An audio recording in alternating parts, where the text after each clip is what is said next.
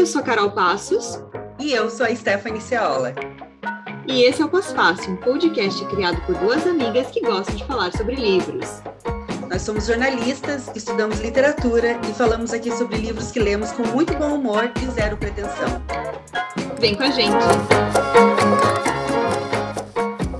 Oi, pessoal! Para quem já ouviu o primeiro episódio da nova temporada do Passácio, eu, a Carol Passos e a nossa amiga Angela Prestes falamos sobre a Helena Ferrante. É um episódio 100% Ferranter.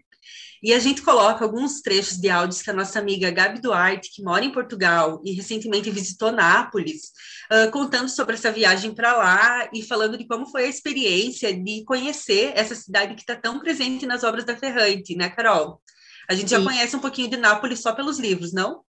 Isso, uhum, é, Nápoles é muito forte, né, na, na obra da Ferrante, que é uma escritora italiana, e a Gabi, e também, inclusive, a série da HBO, a Amiga Genial, foi filmada também lá em Nápoles, e a Gabi traz um pouquinho das curiosidades de tudo que ela viu dos cenários, né, e, e como que ela percebeu as obras da Ferrante dentro daquela cidade que é tão caótica, tão violenta, mas também tão linda, e vamos ouvir então como a gente fez uh, só compilados no, no, episódio anterior, e como a Ferrante merece, a gente decidiu fazer esse episódio bônus do Pós-Fácil, com o áudio da Gabi na íntegra, nos contando sobre a saída para Nápoles. Então agora fica a Gabi Duarte conduzindo esse podcast. Beijo, pessoal! Olá, minhas amigas pós-faceiras, olá, ouvintes pós-faceiros. É um prazer poder, poder contribuir com esse assunto que me mobiliza tanto, que é a obra dessa mulher magnífica que é a Helena Ferrante, porque sim, eu me recuso a acreditar que Helena Ferrante seja um homem e toda essa discussão para mim é completamente sem sentido porque é impossível haver é, a possibilidade, sequer a possibilidade de ser um homem a escrever o que Helena Ferrante escreve de um jeito tão singular sobre ser mulher, sobre ser filha, sobre ser mãe, sobre todo esse universo. Bom, mas vocês me pediram para eu comentar um pouquinho é, a respeito do cenário da obra de Helena Ferrante, ou pelo menos de um dos principais cenários que para mim é, tem quase o status de personagem, é, tamanha a presença, a onipresença e a importância que tem na obra da Ferrante, que é a cidade de Nápoles. É, a minha viagem a Nápoles aconteceu no ano passado, em setembro do ano passado, ou seja, verão. É, mas ela aconteceu fisicamente nessa data porque ela começou antes, lá em 2017, quando eu li é, pela primeira vez um livro da Helena Ferrante. Foi no verão também, é, por isso que foi tão especial para mim. É, eu li de cara a tetralogia e eu lembro que eu estava de férias, eu estava no Uruguai e eu virei à noite em Cabo Polônio é, lendo o que essa mulher nos deixou e que temos o privilégio de acessar hoje enquanto mulheres. É... Digo enquanto mulheres, mas defendo que homens leiam Helena Ferrante também. Inclusive, é, acordei com o meu companheiro, o André, que me acompanhou nessa viagem, que ele vai ler A Filha Perdida, porque ele assistiu ao filme e, e gostou muito. Conversamos muito, o que é bem importante. É, e vai ler. Portanto, homens, leiam Helena Ferrante. Mas voltando à, questão napolitana, é, eu primeiramente acessei então a Nápoles por meio dos livros, lá em 2017, li todos os livros da Helena Ferrante e desde então a viagem a Nápoles se tornou um sonho para mim, é, porque esse esse cenário ele foi um refúgio literário para mim de momentos é, pessoais bastante difíceis, então eu tenho um carinho muito grande é, por esse universo e fiquei imensamente feliz depois das duas doses da vacina no ano passado, é, poder visitar e, e, absorver tudo o que essa cidade oferece. Primeiro, acho que é importante falar, inclusive, é, já que essa é uma abordagem das pós-faceiras, né, essa abordagem pessoal, É, eu me identifiquei com, muito com Nápoles também, é, porque eu sou de Itajaí. Apesar de ter nascido em Blumenau, eu me criei em Itajaí. É, e Itajaí é uma cidade portuária, assim como Nápoles é. E eu tenho um certo fascínio por cidades portuárias, que eu acho que são cidades por si só muito interessantes, é, cidades é, com muita circulação de pessoas, né? Nápoles, historicamente, né, muito, muitos povos já passaram por ali, então tem muita história. É uma cidade muito viva, tem muito a nos contar e só por isso é interessante. E eu fiquei hospedada muito pertinho ali do, do porto, foi uma escolha até pessoal e estratégica para a viagem, porque a minha viagem continuou para Capri e terminou na costa amalfitana. E então é, o Golfo ali de Nápoles né? Todo, o mar ali que, que envolve e abraça a cidade e as ilhas. É, eu quis estar perto e também, claro, porque eu sou uma pessoa que gosta muito do mar, como as, as meninas e as minhas amigas já sabem. Mas Nápoles, então, começa para mim. É, chego num voo noturno, sou abraçada por um calor úmido é, e, e, passo a primeira noite.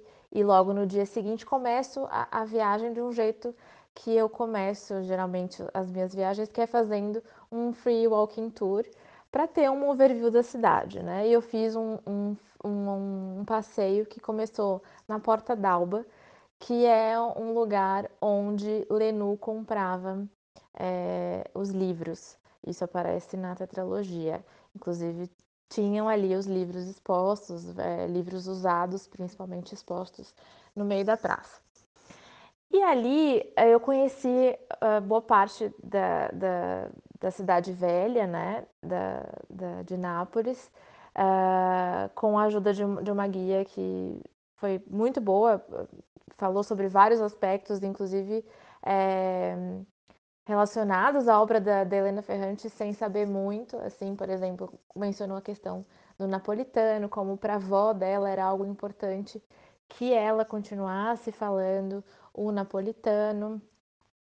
É, mas ela não, não sabia tanto assim da obra, porque, lógico, sabe quem é Helena Ferrante, sabe que tem muitas pessoas hoje que visitam Nápoles em função da obra da Helena Ferrante, mas eu, eu acho que ela não tinha lido, e tanto é que quando eu fui perguntar para ela do bairro, do famoso bairro, ela entendeu que fosse o bairro Rione Alto, que é o bairro de outro livro da Helena Ferrante, da Vida Mentirosa dos Adultos, é onde a Giovanna mora, ou seja, na parte alta da cidade, na parte elitizada da cidade, e eh, não entendeu que eu estava me referindo ao bairro Rione Lusati, esse sim, o bairro é, de Lila e Lenu, onde as duas nasceram e onde toda a história se desenvolve é, ela não entendeu a, de, de, de, em qual desses, desses lugares, a qual, em, a qual desses lugares eu me referia.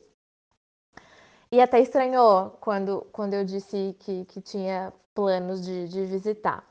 Nisso tudo, eu tiro que, uh, sim, existem vários tours uh, focados na Helena Ferrante, mas são tours, pelo que eu, pelas minhas pesquisas, são tours feitos por pessoas de fora. Eu lembro até que vi um uh, chamado Looking for Lila, eu adorei o nome, mas era cobrado em libras, uh, conduzido por uma pessoa de fora, sabe? Não, não, eu não fiquei tão afim, uh, ah, para além do preço, que para mim era caro, é, eu não fiquei afim de, de, de, percorrer um itinerário com uma pessoa de fora, é, não me pareceu algo tão conectado ao, aos napolitanos. Isso foi uma surpresa para mim. Eu imaginava que esse imaginário Ferranter estivesse mais inserido é, nas pessoas por lá. Mas o que acontece é que Nápoles é uma cidade muito viva, acontece muita coisa, é muito movimentada, é muito barulhenta, é uma ambivalência o tempo inteiro.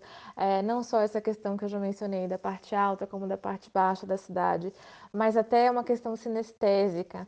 É, Nápoles tem cheiros, diversos cheiros. Tem o cheiro do lixo espalhado nas ruas, que é uma questão social e até uma luta dos trabalhadores de lá. É, tem o cheiro da comida maravilhoso, o cheiro de, de molho de tomate, é, misturado com a, o cheiro de amaciante de roupa, é, das roupas estendidas nos varais.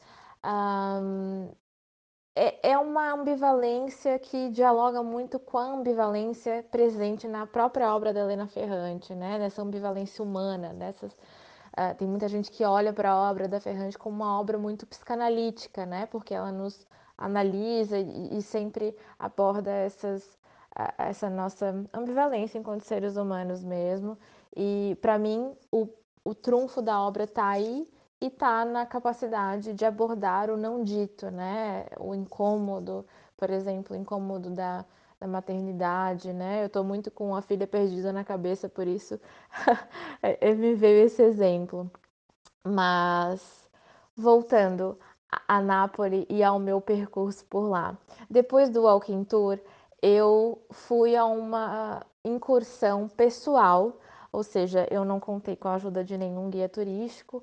Eu li muitas coisas, muitas matérias disponíveis na internet sobre é, o bairro da, da Helena Ferrante, sobre Rione Lusati. Uh, conversei, lembro até de ter conversado com a Isabela Discacciati. Peço desculpas, Isa, se estiver ouvindo isso e estiver pronunciando teu nome errado, que é quem faz a página Clube Ferrante no Instagram, uma página incrível que tenho certeza que as meninas conhecem e que uh, quem não conhece vale a pena seguir. Uh, e ela tem um post bem completo sobre um, é, sugerindo né, um itinerário não só no bairro, mas no entorno de Nápoles. E lembro que, que me ajudou bastante a decidir por onde eu queria ir. A minha ida ao bairro, ela começa uh, logo após, então, ao Free Walking Tour. Eu decidi almoçar uh, uma pizza na L'Antica Pizzeria da Michele, que é onde a Julia Roberts uh, come em Comer, Rezar e Amar. Sim, eu sou um pouquinho essa turista clichê também. e uh, eu e o André nos empolgamos, pedimos duas pizzas, as pizzas eram gigantes. Uh, e acabamos andando então o dia inteiro com uma caixa de pizza na mão, mas aparentemente isso é uma coisa comum lá, então não fomos assim tão julgados. Uh, então eu e o André partimos com uma caixa de pizza na, nas mãos, uma pizza deliciosa de Marquerita. Vão a Nápoles para comer, vão à Itália para comer e não só.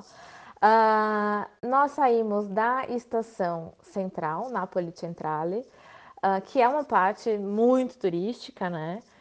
E fomos a pé até o bairro, porque são cerca de 2 quilômetros, nós não levamos nem meia hora, acho que foram 20 minutos caminhando.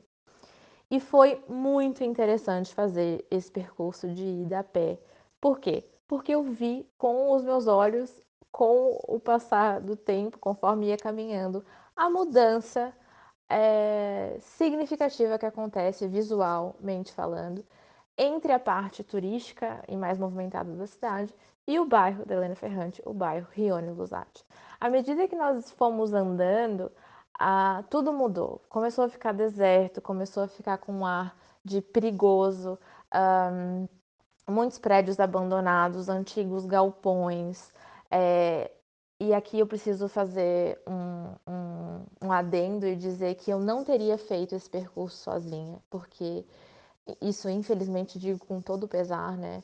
É, porque eu achei perigoso. Aquela parte ali realmente é, tinham pessoas na rua, em situação de rua, pessoas usando drogas, é, enfim, era uma situação é, bem, bem complicada e que me deixou um pouco desconfortável, para dizer o mínimo, e, e, fiquei pensando que se, enquanto mulher sozinha, seria um pouco complicado fazer esse percurso.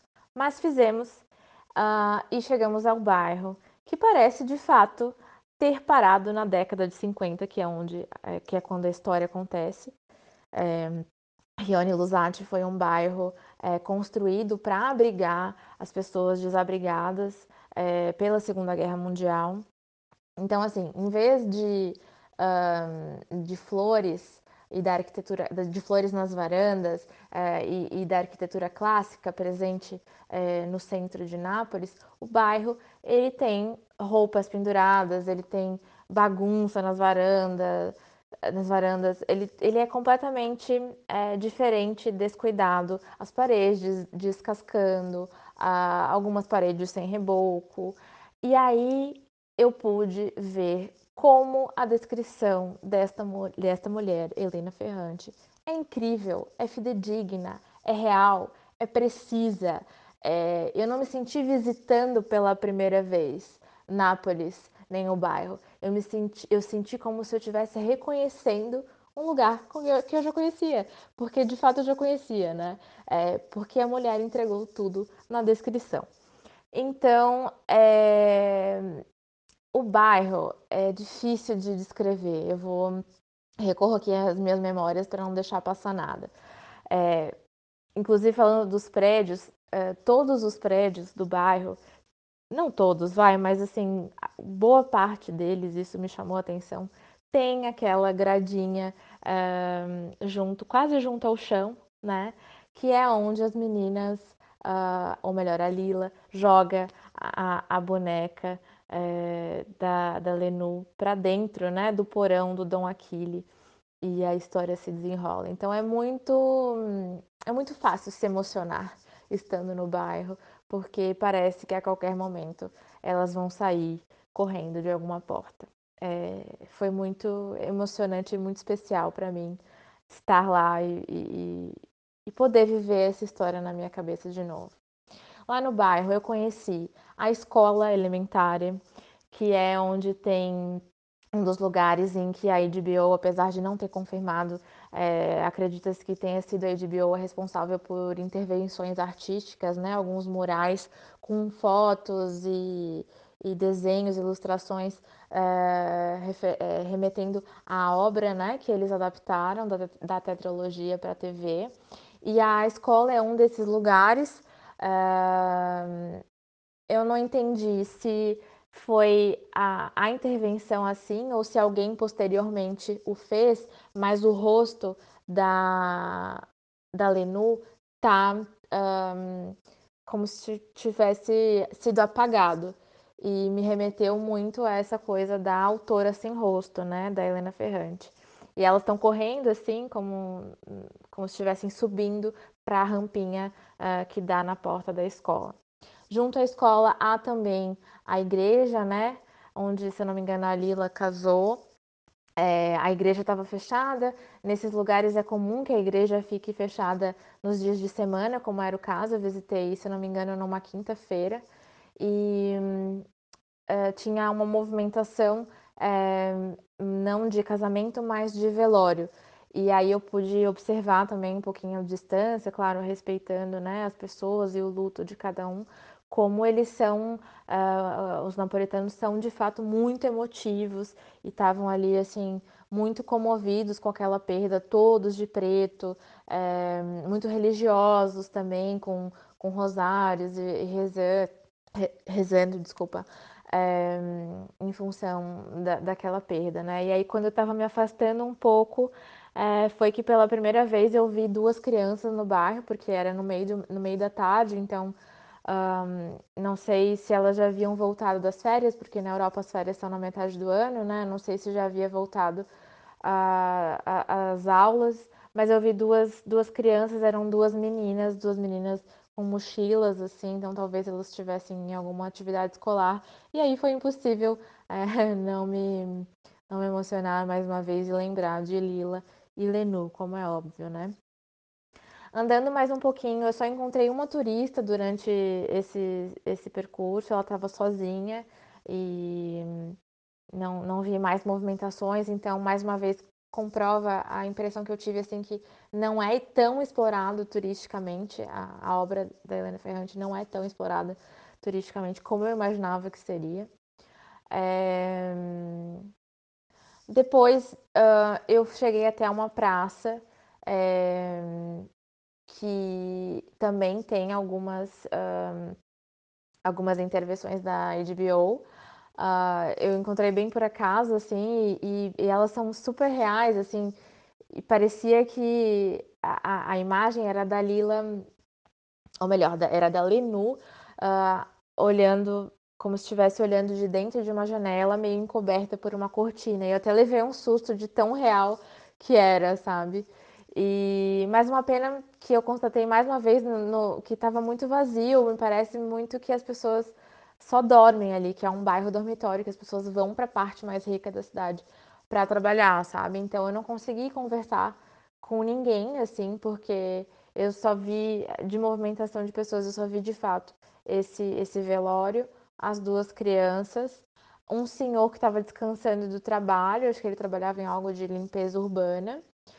E um bar que se chamava Café Paris, que poderia muito se chamar é, Solara, como a Isa escreveu, acho que num, num texto dela, e que tinham homens de vespa na porta, aquele clássico, aquele clichê napolitano e ferrantesco, assim. Então, assim, ali eu ouvi pessoas falando napolitano, é, foi muito fácil distinguir, assim, porque, claro, estavam falando alto, estavam sendo super é, expressivas gestualmente, toda aquela coisa.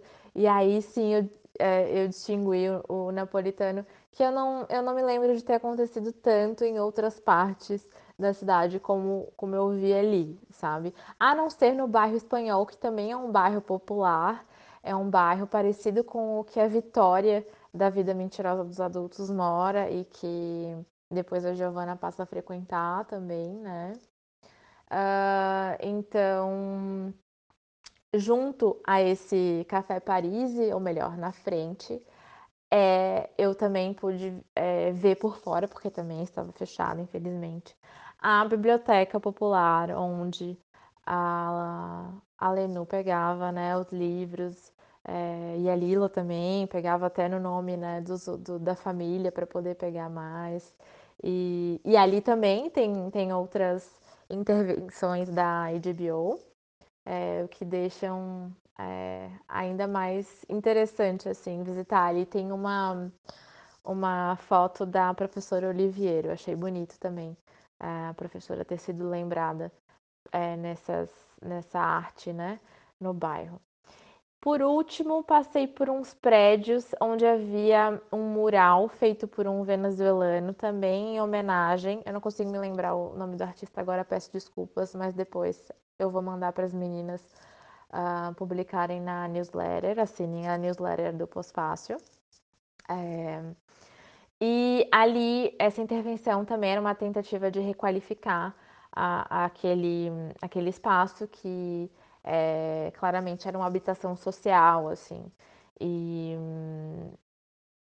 e é isso. Depois, saindo é, dali, eu cheguei num ponto auge, talvez, no, no, ponto máximo da, da expressão do bairro, que é o túnel, o famigerado túnel. E ele é exatamente tal qual descrito é, na obra da Ferrante. É, ele passa carros no meio e dos lados, no, nos dois lados, é a passagem para pedestre. E o túnel, eu fiquei muito emocionada e achei bem significativo sair dele, é, que esse foi o trajeto feito pela, pela Lenu, né, e que muitas pessoas é, retratadas é, na obra da Helena Ferrante tentam sair, né, sair daquela atmosfera miserável de violência para alçar outros voos, fazer outros caminhos, mas elas sempre são puxadas, né? Como se fosse um imã para aquele universo de novo. E, e eu gostei muito de ter terminado dessa forma, de ter feito a pé o, trajeto do centro até o bairro a pé, transitado a pé dentro do bairro e depois ido embora pelo túnel. E por cima do túnel passa o trem, que foi é, o meio de transporte escolhido para por, por, nós, por mim e pelo André, para voltarmos para a parte central é, de Nápoles. E é muito perto, são duas estações, é super fácil é, de, de, de, encontrar e de, de percorrer, de fazer esse caminho. Saindo pelo estradão barra túnel, é, eu fui de metrô até uma parte que é a parte é, da Via Chiaia, da Piazza Amedeo, que é uma parte bem chique e rica da cidade, né? Acho que tem uma passagem até que alguém fala como se as mulheres tivessem é, aprendido a andar sobre o vento, algo assim, com, remetendo à elegância das mulheres e, e a partir né, daquele, daquele olhar de meninas pobres que moravam no bairro, né? Então, mais uma vez, o percurso em Nápoles me mostrou essa contradição, essa ambivalência e destaco que é muito perto uma coisa da outra, assim. Então muda muito rápido. Nápoles é uma, uma cidade difícil de absorver por isso, assim. Ela é muita informação, muita informação é, gritante o tempo todo, assim. É, a Stephanie havia me perguntado como Nápoles absorveu essa identidade da Ferrante, e a minha resposta, complementando o que eu já, já, já disse um pouquinho antes, é eu acho que Nápoles não absorveu é, Nápoles tem outros símbolos mais fortes. Eu acho que cabe destacar aqui o símbolo do Maradona, né? Que jogou no time de futebol de Nápoles é, na década de 80, depois de um período é, bastante difícil da cidade. E ele, ele começou a jogar e, e ganhou um campeonato, então elevou a autoestima dos napolitanos. E ele era um, uma figura assim muito carismática, se envolveu muito com a cidade. Eu lembro que eu assisti um documentário até coincidentemente na volta da viagem que retratava a passagem do Maradona por lá, todas as contradições que envolvem também a figura dele lá e tudo mais.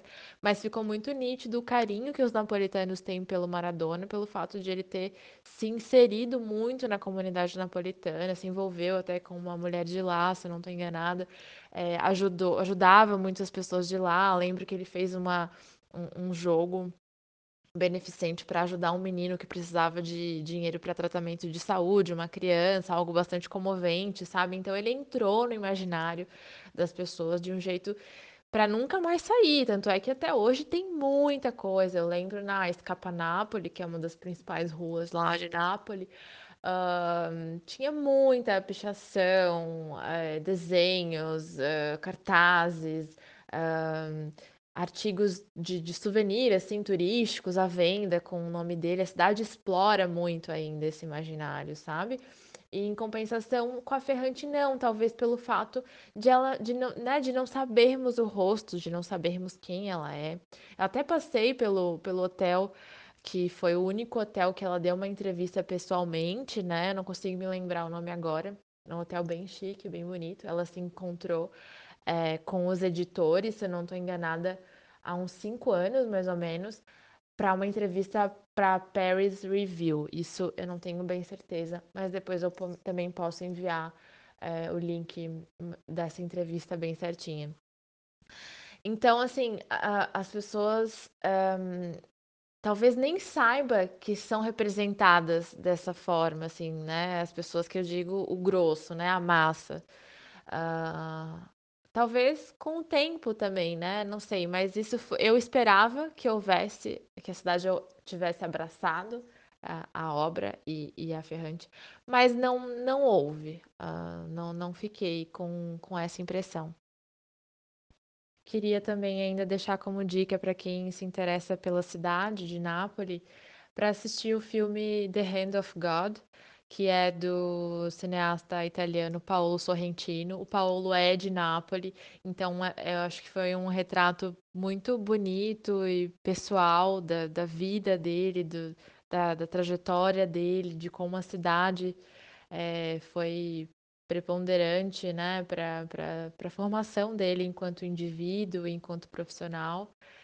E vale muito a pena porque tem muita autenticidade, da autenticidade napolitana ali também retratada é, nesse livro. E a própria autenticidade napolitana foi uma das coisas que mais me encantou. Terminando agora é, com um relato pessoal é, do que eu achei da cidade. Eu me encantei com Nápoles, de verdade. Eu já conhecia uma parte da Itália, mas uma parte muito diferente, que é a parte é, norte, de Roma para cima.